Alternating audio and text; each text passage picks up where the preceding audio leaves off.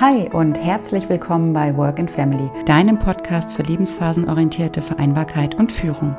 Ich bin Stefanie Poggemüller, Betriebswirtin mit langjähriger Erfahrung in der freien Wirtschaft, systemische Beraterin, Business Coach und zweifache Mutter. Zum Start in die neue Woche stelle ich Eltern und Unternehmen jeden zweiten Montag einige Impulse zusammen, die inspirieren sollen, Vereinbarkeit in beruflicher, familiärer und persönlicher Hinsicht aktiv und individuell zu gestalten. Denn Vereinbarkeit ist aus meiner Sicht ein Gemeinschaftsprojekt, bei dem es nicht den einen Weg für alle Familien gibt, sondern nur den einen Weg für jede einzelne Familie. Und ich freue mich, dich und euch auf diesem Weg ein Stück zu begleiten. Hello, hello und schön, dass du wieder reinhörst in eine neue Folge des Work and Family Podcasts.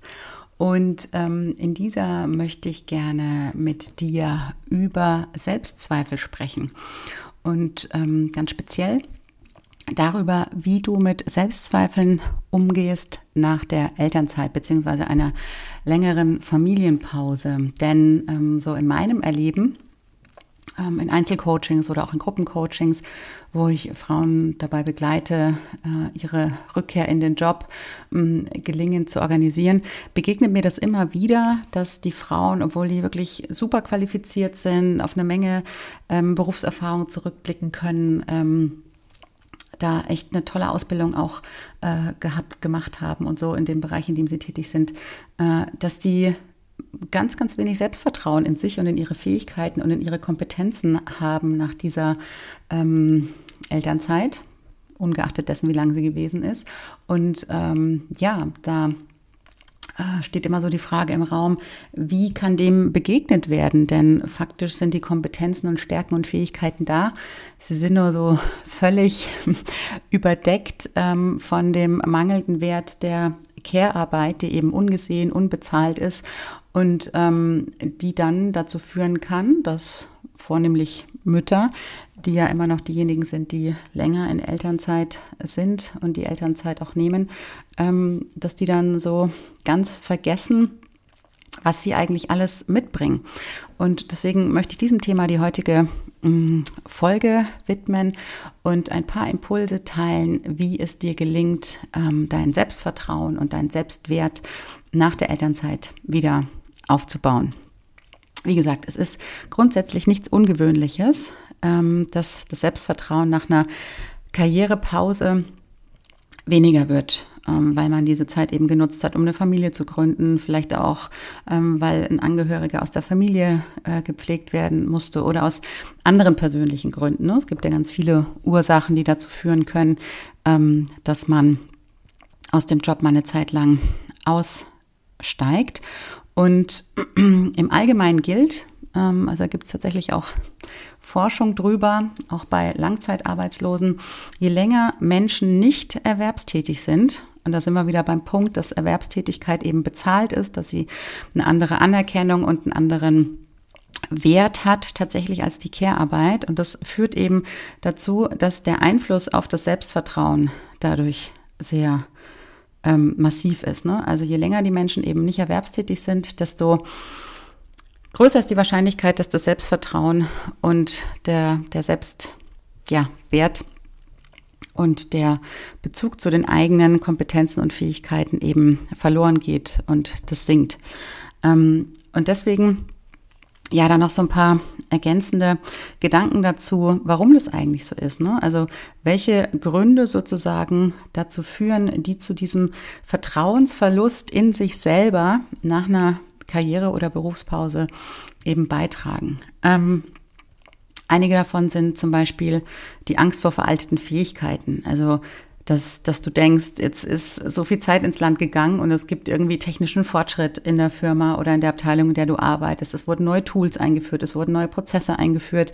Ähm, du glaubst irgendwie, ne, dass die Kollegen, Kolleginnen schon viel weiter sind, viel mehr können als du. Und da schwingt dann eben mh, mm, so die Angst mit, dass die eigenen Fähigkeiten ähm, veraltet sind.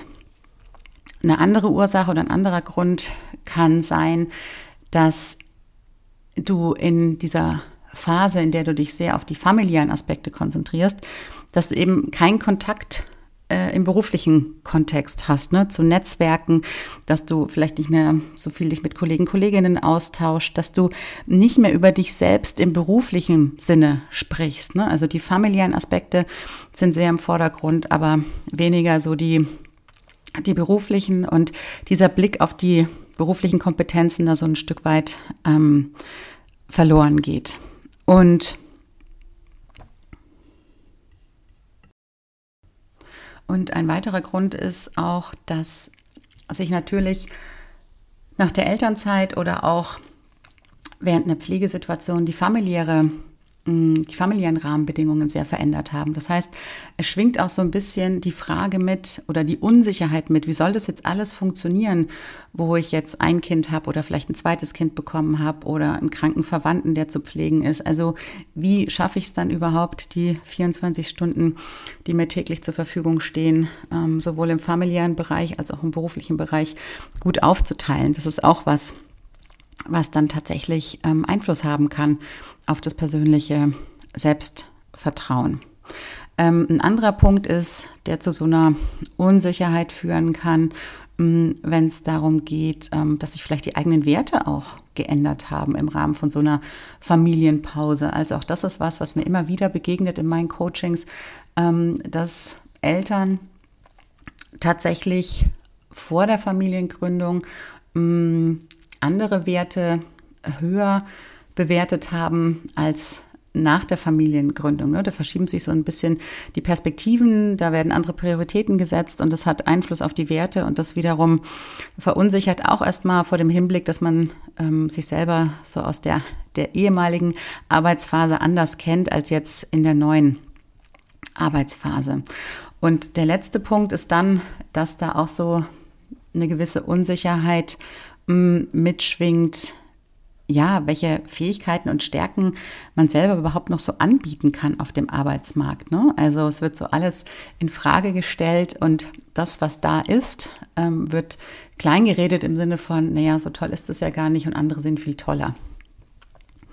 Und ähm, diese ganzen möglichen Ursachen, die zu einem Vertrauensverlust in sich selber führen, die münden alle in ein Problem beziehungsweise in eine Herausforderung. Denn die größte Herausforderung im Kontext ähm, dieses Vertrauensverlustes, der so einsetzen kann während der Elternzeit und Familienphase ist, ist, dass er zu einer gewissen Untätigkeit führt und zu einer gewissen Lähmung sozusagen. Ne? Also äh, vielleicht kennst du das auch, dass du dich dann gar nicht mehr so proaktiv fühlst und nicht mehr das Gefühl hast, du hast das Steuerrad in der Hand, sondern du fühlst dich so passiv und gar nicht mehr Herr oder Herrin deiner selbst und kommst gar nicht ins Tun, weil diese Hürde einfach so riesig erscheint. Ne? Es fühlt sich so ein bisschen an, wie, wie, wie festgefahren zu sein. Und ähm, das ist natürlich eine ungute Situation. Und die Frage ist jetzt eben, ähm, was kannst du tun, um dein Selbstvertrauen wieder aufzubauen? Und da habe ich ein paar Impulse heute für dich mitgebracht. Und ähm, der erste Impuls geht in die Richtung, ähm, ja, manage deinen inneren Kritiker. Ne, also sage ich ganz oft in, in, Workshops oder in Coachings, dass wir uns selbst gegenüber ähm, ja super, super kritisch sind. Also oftmals ähm, reden wir mit niemandem in unserem Umfeld so wie mit uns selber und sind da auch sehr hart und sehr fordernd uns selber gegenüber. Und gerade die Rückkehr an den Arbeitsplatz ist eine große Veränderung in deinem Leben und dann neigt unser persönlicher innerer Kritiker schon mal dazu, ähm, ja, sowas zu sagen wie, ne, niemand will mich mehr, nachdem ich so lange jetzt in der Familienpause gewesen bin oder ich bin jetzt schon viel zu alt für eine berufliche Veränderung oder der Wiedereinstieg in den Job wird mit Familie sowieso nicht funktionieren. Also das sind alles so Gedanken, die dann möglicherweise hochkommen und uns eben hemmen in unserer Umsetzungsenergie. Und das Erste, was du tun kannst, wenn du merkst, dieser innere Kritiker, der wird wieder sehr laut und der plappert da so vor sich hin und kommt mit tausend Argumenten, ähm, dass du anfängst, diese negativen Botschaften, die da in deinem Hirn existieren, dass du anfängst, die direkt zu managen. Ne? Also hör dir das mal an, so ganz vorurteilslos und schreib sie vielleicht am besten sogar mal auf, dass du das mal ganz schwarz auf weiß auf einem Papier stehen hast und dann frag dich mal, stimmt das wirklich? Ja, also was du da liest, stimmt es wirklich? Stimmt es zu 100 Prozent? Also kannst du dem uneingeschränkt in jeder Situation genau ähm, dazu zustimmen, deinem inneren Kritiker, dass es niemals anders sein kann? Und ähm, Meistens ist die Antwort auf diese Frage nämlich so, dass wir die verneinen müssen, denn es gibt immer Gegenbeispiele und es gibt nie sozusagen eine hundertprozentige Zustimmung zu einem Argument, das der innere Kritiker ähm, so anbringt. Und deswegen äh, ist dann der nächste Schritt, dass du diese Gegenargumente mal aufschreibst. Also wenn dein innerer Kritiker zum Beispiel sagt, ähm, du hast ähm, überhaupt keine Fähigkeiten mehr, bist überhaupt nicht mehr in der Lage, äh, da beruflich den Anforderungen gerecht zu werden, die an dich gestellt werden, dann organisier doch zum Beispiel mal ein Treffen mit einem guten Freund, einer guten Freundin oder einer ehemaligen Arbeitskollegin und ähm, bitte die Person mal dir zu helfen, mal alle Eigenschaften aufzuschreiben, ähm, die diese Person dir sozusagen zuschreibt, damit du so einen positiven Impuls auch mal von außen bekommst, ne? dass du dann nicht immer selber gegen dich argumentierst, sondern dass du auch schwarz auf weiß von außen mal so eine ähm, Fremdeinschätzung bekommst, ähm, sozusagen. Und das sind wiederum ganz wertvolle und hilfreiche Impulse, ähm, die du da für dich mitnehmen kannst und die du dann auch beispielsweise mh, mm, anwenden kannst im Gespräch mit einem potenziellen Arbeitgeber oder im Gespräch mit deinem bisherigen Arbeitgeber, wenn du ein Wiedereinstiegsgespräch beispielsweise führst mit deiner Führungskraft. Der nächste Impuls ist, komm ins Tun. Also ich habe ja gerade eben schon gesagt, dass dieser Selbstvertrauensverlust dann oftmals dazu führt, dass wir äh, wie in so eine Starre verfallen und ähm, das Handeln völlig außen vor lassen. Und deswegen ist es so wichtig, ins Tun zu kommen. Ne? Es wird dir keiner abnehmen, keiner wird dir das, keiner wird vor der Tür stehen, dich an der Hand nehmen und sagen, so, jetzt gehen wir gemeinsam los, sondern es ist wichtig, ne, so dieser Spruch, einfach mal machen könnte ja gut werden, dass du einfach mal anfängst und den ersten Schritt machst. Denn die Energie aufzuspringen für den ersten Schritt ist oftmals die größte Hürde. Wenn du dann erstmal losgegangen bist und der Zug ins Rollen kommt, egal in welchem Tempo, ähm, dann rollt er aber auch. Ne? Aber dieses, dieses erstmal losgehen, das ist das, was oftmals die größte Kraft und Energie kostet. Und deswegen ähm, komm ins Handeln. Also mach was und ähm, geh auf Leute zu. Denn das ist zum Beispiel auch so ein Punkt, den sich viele gar nicht so bewusst machen, gerade beim Thema hm, Wiedereinstieg ins Arbeitsleben.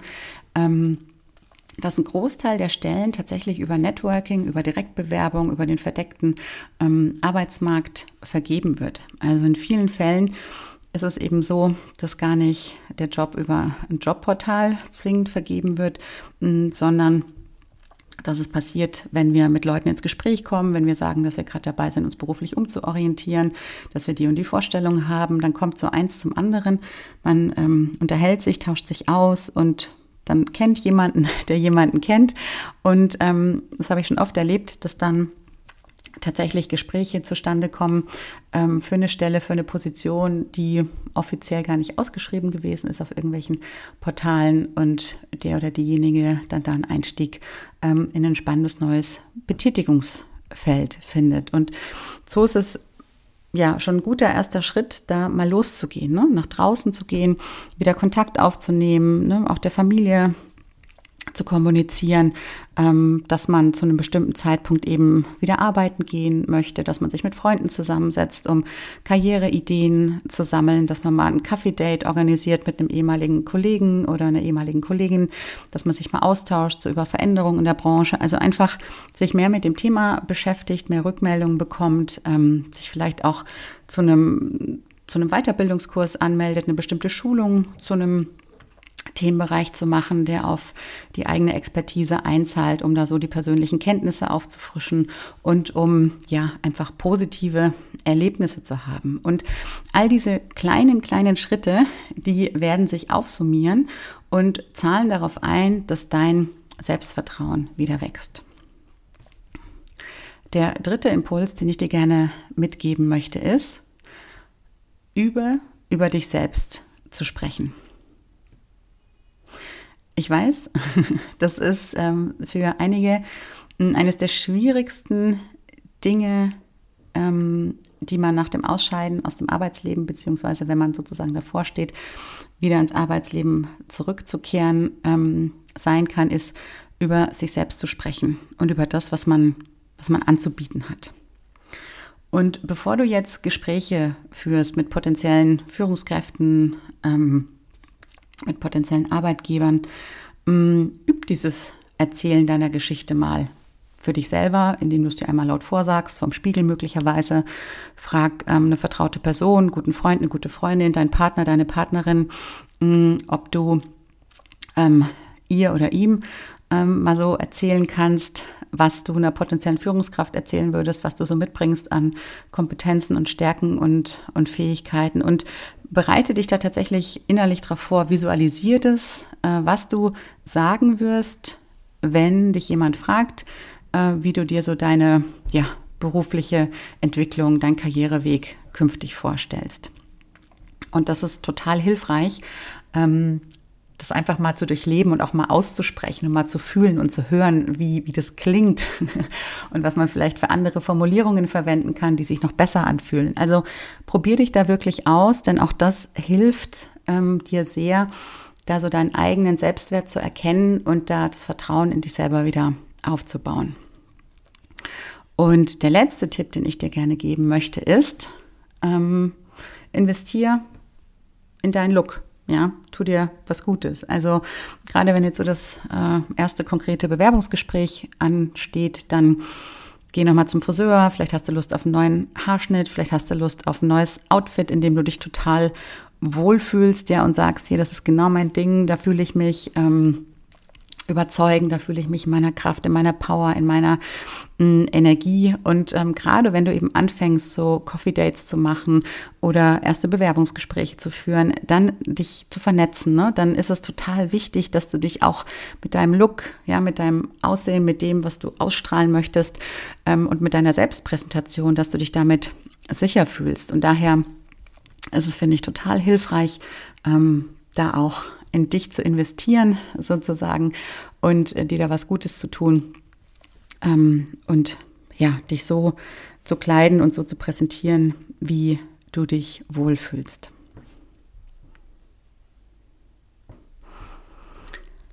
Ja, abschließend nochmal so eine kurze Zusammenfassung der vier Impulse, die ich jetzt mit dir geteilt habe. Ich fange diesmal mal von hinten an.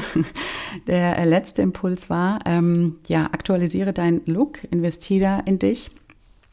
Ähm, der dritte Impuls war, übe über dich selbst zu sprechen. Also ja, nimm dir vor, das einfach mit vertrauten Personen ein paar Mal durchzugehen. Der zweite Impuls war, komm ins Machen, leg los, fang an zu handeln. Und der erste Impuls war, manage deinen inneren Kritiker.